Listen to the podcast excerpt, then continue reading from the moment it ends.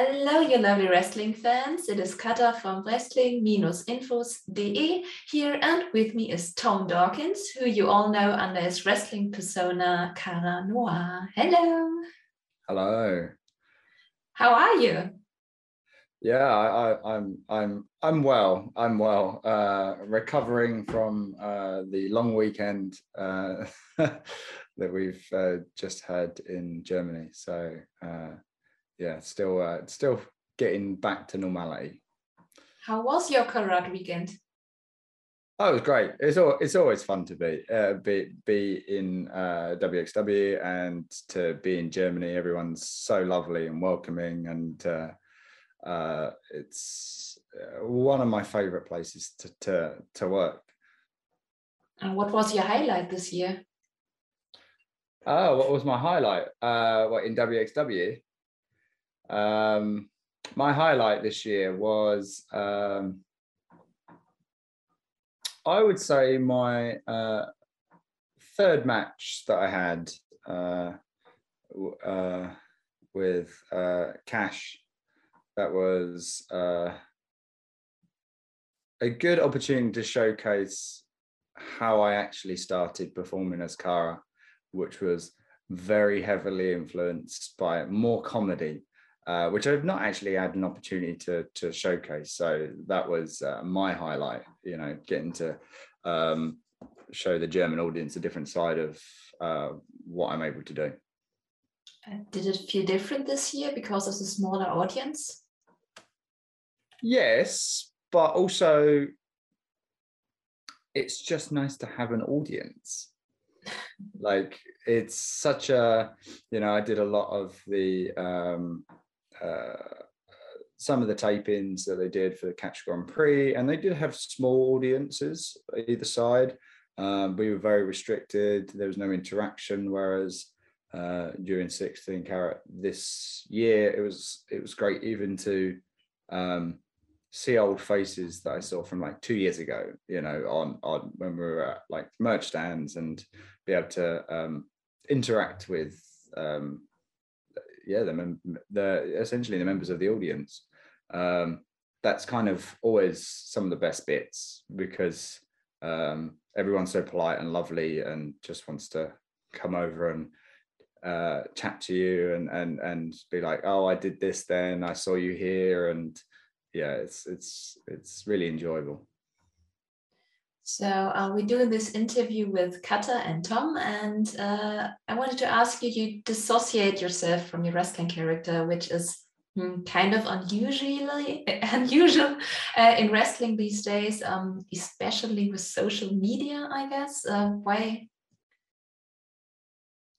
Um, yeah, I definitely think there's a, a uh, interesting kind of contrast to to uh, my life and and and what I portray and perform in the ring. However, I use a lot of uh, similarities and experiences, you know, of um, the obvious influences is things like uh, my dance and martial arts and uh, and being able now to combine the two um, years of performance uh, in other skills in different areas um, on stage in films and and being able to um, actually uh, um, put that into now a wrestling context is is um, one of the best experiences ever. Uh, I really do enjoy just um, having the challenge and being to creating like new pieces every time I have to walk out and wrestle. Um, yeah. And how did you come up with the character Cara Noir? Over the summer, I, I kind of uh, did character development course, and part of the uh, um, character development course that I taught was deconstructing how I came up with the character of Cara Noir. So it was a whole year process from inception of the idea of um, seeing a cabaret act. I saw a cabaret act, and uh, she did a act with uh, to uh, Swan Lake, uh, the piece of music that I use. Um, and I was sitting in the audience thinking this would be really good as like a entrance music. This would be like awesome entrance music. How does that? It's so dramatic and it, it touches me so deep because like I loved Matthew Bourne, uh, Swan Lake when I was a kid. Um, uh, I've, I've seen it probably about six or seven times. Um, and I was like, ha, like, wouldn't that be great in a wrestling context? Um, and then from that initial thought, and actually even pitching it to other people, saying you should use this music, you should do something with this, like offering it out to other people. Not thinking that that was my journey, but over the space of a year of sitting down and developing it uh, with my partner um, and kind of pitching ideas to her and her telling me it was rubbish and then deconstructing it uh, even further. Uh, she's she's not over. Yeah, she's very critical, but in a good way because she's trained in like fine art. Um, so every time I would pitch it to her, she would tear it apart, but in a good way.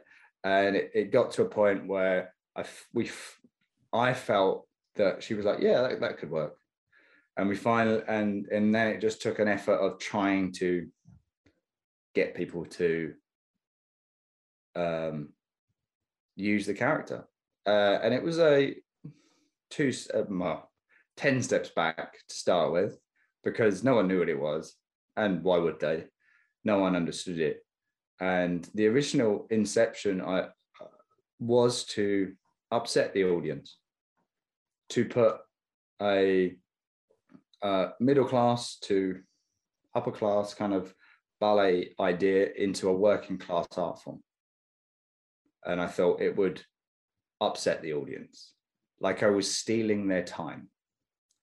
And that was what I aimed for originally. And it has kind of backfired from the original idea because everyone just, they might, when I first did it, they laughed and they thought that it was, uh, oh, too long, get on with it. And then when, as everything builds up and then it's the big reveal, they just all would naturally erupt and then go, "Oh yeah, he's the villain. What are we doing?"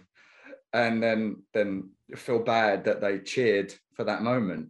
Um, but the more and more as it went on, it kind of, regardless of how much of a villain I portrayed, like uh, people really connected with it, um, and it's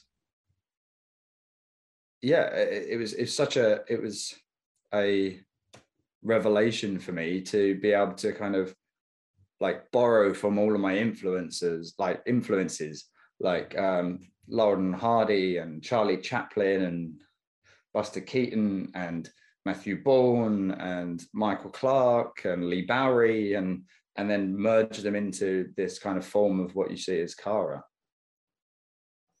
Um, he's yeah he has his life a life of his own kind of um, and he has his own autobiography i uh, i read. Uh, can you tell us about it? Oh my bio. Yeah um yes that was that's an extended version as i was saying to you earlier about the original pitch that i would give to my partner. I'd write a paragraph and write a paragraph of the background of of of Cara uh, and just establishing why I would wrestle. Why would why would a ballet dancer wrestle? So I had to contextualize why that worked. Uh, by uh, so the background is essentially an extended version of of that that original pitch. Uh, there's a lot more polished up uh, with some fancier copy, uh, but um, the um, it's interesting because the stuff that people think is real may not necessarily be real. And the stuff that people think is fake is the stuff that uh, is more likely to be real. So it's an interesting blurring the lines of my actual past uh, with fantasy and reality and character and um, uh, yeah and it's it's and I find it incredibly playful as well. It's kind of it's great to write those sort of fantasy pieces about your backstory because then it's easy for me to understand my intention. Why would I get angry when this happens? Why would I get upset when this happens? Why would I feel sad when this happens? Because I know all the characters' motives. Do you think a strong gimmick or character is limiting? Uh, it can be for some people, and I think it's sometimes when you have a really strong character and people connect with it instantly. If you don't back it up with high quality wrestling, I think you can be oh he's they're just a gimmick. Um, and I think that that's um, can be a problem for uh, younger wrestlers starting out if if they if they connect with the audience too early um, via a character and they don't have the fundamentals to back it up. I think it can slow down their own progression. Um, I did it the other way around. I was a serious wrestler for a long period of time and learned wrestling uh, like in a very kind of like British style of went and learned like lucha libre eventually and then went into different places around the country to learn all these different styles as a very serious um like uh, non-gimmick kind of uh, wrestler and the switch allowed me to then show everyone that I can also perform but I've also got all of this wrestling so I feel that um people see it sometimes and be like, yeah, that's cool. Can you do, can you actually wrestle? And I'd like to think that I put that across. I think so. did you have to change your wrestling style a lot for Cara Noir? Oh yeah. I changed everything. I threw I threw everything that I'd previously done out the window. Nothing was sacred. Nothing was sacred. Uh, when I first started doing Cara, it was very bare bones. I, I did. I only did like three things, and that was what I was going to stick to. Over the years, I've I've incorporated some of the bits that I had I'd done previously, um, but very carefully. Um, yeah, the the way I move, the style, the move set, the way I hold myself and walk to the ring is all different. Everything's different about it, and it's and it's kind of it's the yeah and even storytelling it's the way i would like to, to tell stories it's the things that i enjoy um i don't know whether you're um familiar with like uh sitcoms such as seinfeld yeah which is the yeah that so i've really like taken influences from that and being able to perform uh matches like it's an episode of Seinfeld. So everything is a joke. I've set everything up as a joke. I just play it dead seriously. And all the setup at the beginning doesn't necessarily make sense, but all the payoff is at the end. Whether that's a move or whether it's a story arc or whether that's an emotion, it may not make sense at the beginning, but by the end, it will all pay off. And hopefully, you'll feel smarter from actually noticing all the stuff that's happened previously. So you've followed the narrative with me. So I read uh, you were trained by James Davis and uh, Zack Sabre Jr. Who else had an impact on your wrestling style? So that that Wikipedia entry or or uh, wherever that's from is wrong. but, okay. Um, it's funny because I get it, this always crops up in interviews. So I'd, uh, yeah, I'd love to be in, uh, trained by Zack Sabre Jr. That would have been incredible. But no, me and me and uh, Zack Sabre Jr. have not really we've been on shows together, but we've very rarely cross paths. So um, that's always quite a funny one. But um, no, I was originally trained in a very um, like a very traditional world of sport uh, style, uh, and I worked at one place for three years. It wasn't until I kind of uh, we weren't allowed to climb to the top rope. We did rounds, but it did give me the opportunity to wrestle um, lots of old world of sporters, which was great um, people that had been, um, and that's where I learned. And I learned a lot to be able to work on the fly in that kind of rounds format. So um, the it wasn't until I left that one school or one company that I kind of then went and trained everywhere. So I would be, I'd probably like to like play places like Lucha Britannia, get a and London School of Lucha Libre the same thing. Uh, get would get a massive credit because I went and trained there for multiple years, and they uh, inspired me to develop uh, the character that I am now, um, because their influences from um, crazier style wrestling, blending cabaret and wrestling, and uh, showing me that wrestling is more of an art form than just um, sometimes what is presented in bigger companies. Um, the um, I went and trained um, with the Knights up in Norwich, um, and you can see a lot of influences from them in how I work, and and then yeah, there, there's so many people that maybe not have trained me specifically, but have made a massive helping hand to my journey along the way. Um, the um, um, yeah, I would like someone someone like Pete Dunne has um, always had an influence, and he probably and the funny thing is he probably doesn't even realize because every time we would have conversations backstage, um, he would be like, uh, when I was stuck at my original company that I was working for, he's like, you need to leave. You need to leave because you're too good to stay here, but just get yourself out everywhere. Um, so I did. And then I wrestled him again when I was still doing my previous character.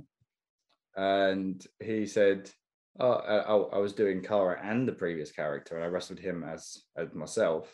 And he said, what, what's this Cara stuff that you're doing? And I said, I described it as like it's it was the best thing ever. It, it's it's the thing that lights me up and it's the thing that I really enjoy. He was like, Well, it's simple. You just need to just do that. And I was like, Okay. So I did. So I cancelled all my bookings as as um, Tom Dawkins as I was doing before, and only did stuff as Cara. So you know, it's yeah. There's lots of people that I could credit for for helping me along the way in different different forms, but that would just be an example of one. Okay, um, you've been Progress World Champion for over two years now. Uh, what was your favorite match while defending the title? Oh wow! Oh god, there's so many, um, and there's so many for so many different reasons. Um, it was really fun. Oh, trying to think. One of my first my my first title defense was was definitely my one of my favorites because that was the last one that we did in front of the crowds, um, and that was with Chris Brooks in in Cardiff, I think. And I love the imagery of the end of the match where uh, there was thumbtacks involved, and I'd put him into the sleeper and he jumped backwards into the thumbtacks with me on his back. And then he sat up, and then I sat up and choked him out whilst laying in thumbtacks. And I like the image of Cara. What lengths would Cara go to to hurt himself to defend the title? And I think that established the run from that point on. Um, the uh, but yeah, during the tape-ins, which uh, um, some people, you know, some people would have definitely seen. Uh, I don't think everyone watched, you know, the usual uh, progress crowd would have watched everything. But one of my favorite ones is um, the stuff that I did with um, Chris Ridgeway. The series of matches that I've had with Chris Ridgeway. Uh, we did two during the tape-ins. One was an Iron Man match, which was one of my favorites because I love technical wrestling. I don't get to do it very often because it doesn't fit within the style, but it's one of my things that kind of lights me up about wrestling. Um, and being able to do that with Chris and tell a long story to then have the payoff on the first show back uh, for me and Chris to wrestle in front of a live audience. Um, yeah, that that was that was thrilling. And then like even what I've done recently with um, wrestling swerve, you've got we've got Gresham coming up in two days now. Um, yeah, there's so many cool things coming. Um, I'm sure I've forgotten people. Like um, I did a crazy match with Lykos that was really enjoyable, and I got to wrestle some like some some friends during the tapings that maybe wouldn't have got an opportunity um, if we were in front of live crowds, which was great. Oh yeah, I'm really looking forward to your match um, against Jonathan Gresham. What can we expect? um, that's a good question. I probably don't know myself, but like uh, I'd say, uh, always expect the unexpected from Cara. Always expect the unexpected because uh, I think as wrestling fans, we like to see what, what we've seen before, but we like to see it with a new twist. And if um, and with Jonathan Gresham, you know, he's incredible. You know, uh, it was so good and enjoyable to watch him during the last 16 carat tournament. Um, and yeah, it was so well deserved. And everything he did was just incredible. Uh, so it's just a privilege to be able to grace the ring with someone that, uh, you know, I would deem better. It would, you know, it's such a privilege. And um, who would be a worthy successor to your title? Um, that is a good question. that is a good question. Um, oh, that's a tough one, isn't it? Um, do you know what? I would be honest, like anyone that has the opportunity to step in the ring with me could be a worthy successor. There's a reason why they're there, and there's a reason why they stand across the ring with uh, uh with me, and it's uh, uh it's yeah, they've reached a point where they can showcase themselves in a main event, and I'd like to think that everyone that I've wrestled, they've always been that possibility. Okay. Um, most European wrestling European wrestling fans know um, your match against PAC. I'm sure. Uh, what is the most important match in your career? Probably that one, because it's the thing that changed everything. The it was kind of this oddity in the British indie scene. People didn't know what it was or know how to use it, and all credit to Riptide. Um, wrestling at the time, they were using me in a particular way. And I just said, Oh, this is not right for me. I don't want to do it anymore. I'm just going to go wrestle elsewhere. And he, you know, Josh said to me, What do you want to do? And I said, This is the story I want to tell.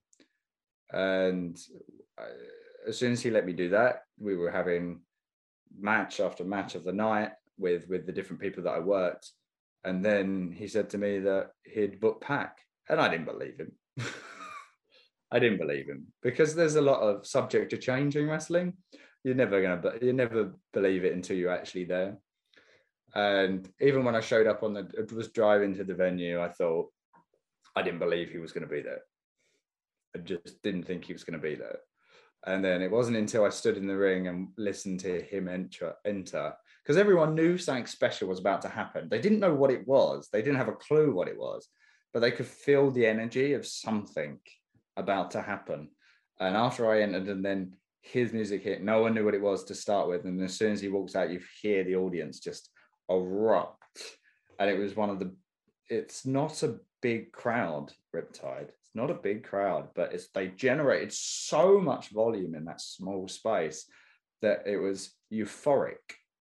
It was euphoric for me, and it, I was definitely euphoric for PAC. Um, you could feel that, and we just enjoyed every moment of that match together. So I wanted to ask you a bit about your um, I, I'm not sure how to call it gymnastic fitness school, reset lab. Is yeah. it how to describe it? Um, so yeah, oh, um, so that was that's a business that we originally started with my partner. Um, that was about just before Luna was born, so three, must be three years ago. Um, so um, yeah, we started in the January. She was born in February, um, and we'd been running gymnastics for adults of a little tiny archway in Bethnal Green, London. And uh, from that, we've kind of evolved it and built built it.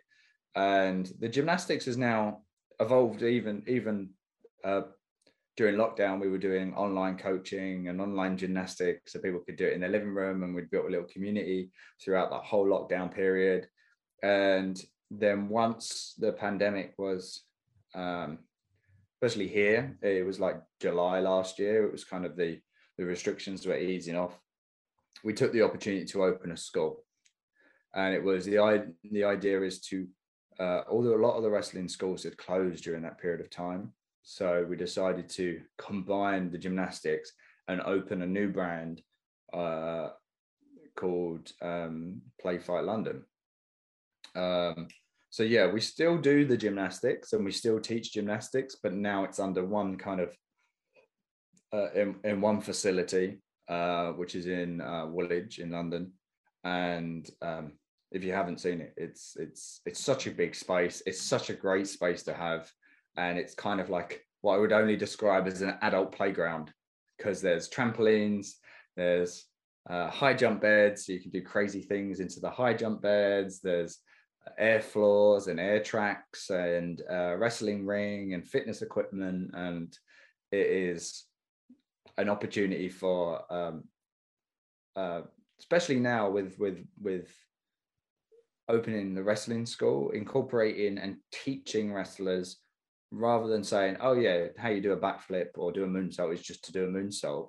We can use um, Claire's gymnastics knowledge and my my my limited gymnastics knowledge. She's a better gymnast than I am. Uh, to to help wrestlers land safely, be safer, and make sure that they they're just not hurting their bodies by you know landing uh, stiff legged uh, or protecting their joints.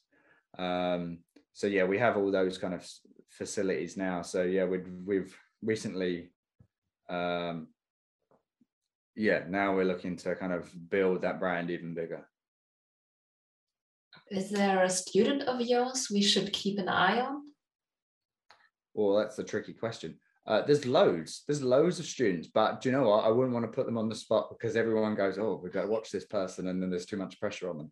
But there is there is a lot of students at the school that are now starting to have their first ma- first matches, handful of matches, and um, that's been incredible to actually see um, because yeah, it's all well and good uh, learning wrestling, but application is key If you can't apply it, then then it doesn't work. Um, and to actually see them uh, use the skills that I've taught them um, and and apply it to their own kind of craft is is incredible. Um, and uh, that's all them that you know for being a very good student and susceptible to to whatever madness I get them to do. Um, um, your school seems to be focused on a safe environment for your students, uh, which, in light of uh, speaking out, is very interesting. Um, what is your concept? So, the reason why the concept that we originally started, because I have a, such a strong martial arts background, well, how I was taught martial arts is always through a grading system. And that wasn't necessarily to hold people back or slow people down. It's so that they actually learnt the craft and paid attention on the basics longer rather than being like, oh, you've done that once, you can now move on. Um, it's you know it's not until you've practiced something 10,000 times that you you know you'll know that movement in and out your body and you you know you're not going to be frightened of it you're not going to be uncertain of it you can just do it and it just automatically happens so we stuck to a principle of uh, our grade one system is isolation. So we teach you isolated movements, isolated patterns, um, some simple moves, some uh, basic tech, all in this isolation based idea. And then grade two, once you've passed grade one, which is there's a lot of content in grade one. Um, once you've passed grade one, we do a grading, uh, and I deem you as safe to go up to the next level. Um, uh, well, we deem you as safe because it's a panel grading. Um, the uh, grade two is integration. So you're starting now to integrate moves, building sequences, starting to learn the storytelling aspect of wrestling, the seven stages of wrestling, because you've learned the basics to such a high level, you're less likely to panic when I start to throw them into sequences because you know them in and out. Um, and then the the goal what I work with with the pros and like our advanced group is now that you understand what the rules of wrestling are as artists, I'm going to teach you now when to break them, when it's right to break the rules, when it's good to play with the formula.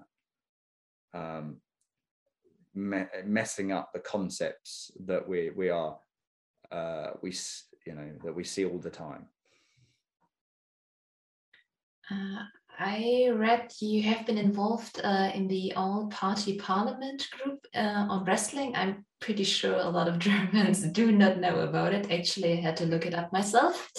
Uh, can you explain your work with them? So this is an ongoing. This is ongoing work. So originally, we uh, the All Party Parliamentary Group was originally uh, set to do an inquiry into wrestling and set up a report on the uh, wrestling scene within the UK, how it functions, uh, um, safety, safeguarding, safety, um, what regulations it, it, needs, you know, and uh, making sure that not only wrestlers are safe, but trainees are safe as well. And I think um, I think they the the more vulnerable people are always going to be people that are just starting out or trainees because they are they are learning from someone. And uh, that was one of the aims of the school you know is is to actually um, make sure that they're they are in a safe environment. So the appg was uh, yeah so they we the report released oh, I can't even remember now, last year sometime. Uh, but yes, at the minute, we're still ongoing work, still investigations, um, working with um, Claire Walden and a couple of the people in the APPG uh, to develop the next steps and how wrestling can be, um, how would you say, um, regulated, I guess and so that we're it, everything's safe for everyone. And it's really good to see uh, a lot of um, uh, the the members of parliament that are really into wrestling come and watch the wrestling shows. Because it's interesting to see them at the end of the shows when they're no longer in this informal environment and they are just fans of wrestling and uh, do you feel that your work there has an impact on the wrestling scene? Um, yeah, I, I feel that I'd like to hope, like all parliamentary procedures, it's slow. Of course it is. Um, I'd like to think that change is coming for the good. For the good, and um, when speaking out happened, my role in in that was to listen you know not to tweet about it or say what i think because it's irrelevant. What, what it is is to listen take everything on board and try and make some change. So talking about future uh, what are your plans this year? Um, so my plans are to de- keep developing the school and hopefully develop some people uh, uh, further in their wrestling journey and actually see them perform on bigger platforms. That would be incredible. Um, my my plans um, is to see where wrestling takes me. The there's a lot of opportunities coming, and as I said earlier, I, I don't necessarily get excited about them until I'm there in the present moment um, because things can always change. But um, there's a lot of there's a lot of things in my diary that are incredibly exciting um, and we'll see where we are by the end of the year. Yeah, you mainly wrestle in the uk uh, in which other countries would you like to wrestle? Yeah so at the minute i'm only wrestle in the uk now things are starting to open that up i think that um, spreading further afield into europe it's always always great to to to wrestle in in so many different countries because it's a, it's an opportunity to um, for other people to to see what I do, you know, and um, the the goal is you know would be to find my way into um, further afield. So I'd love to wrestle in the US when that that opportunity comes. I'll definitely jump all over that and be able to um, well, firstly, see if the, the the US crowd even like what I do. So that will be interesting, but I'm sure they would. yeah, see how it will be received over there. Uh, but yeah, no, it'd be really, really fun to kind of um, try to uh, perform in so many different environments in front of different um, different languages, different uh, is that they are silent. And I think the beauty of silent cinema is that anyone can watch it and understand it. You were cut off uh, for a short period, but I think I understood most part of it. I hope in the audio it is as well. I don't know what it was. Okay, fair enough. okay, perhaps I have to ask afterwards if I don't uh, didn't understand okay. it. um, so what I wanted to ask you is um, if all forbidden doors were open, who would you want to work with? Oh, everyone.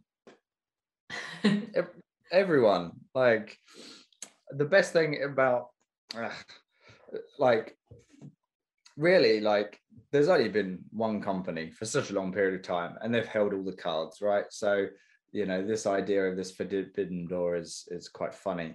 Um, but I think that wrestling and way it used to be done, everyone would interchange wrestlers and they would come and build up other promotions and then go back to their main promotion. It was it that was the standard.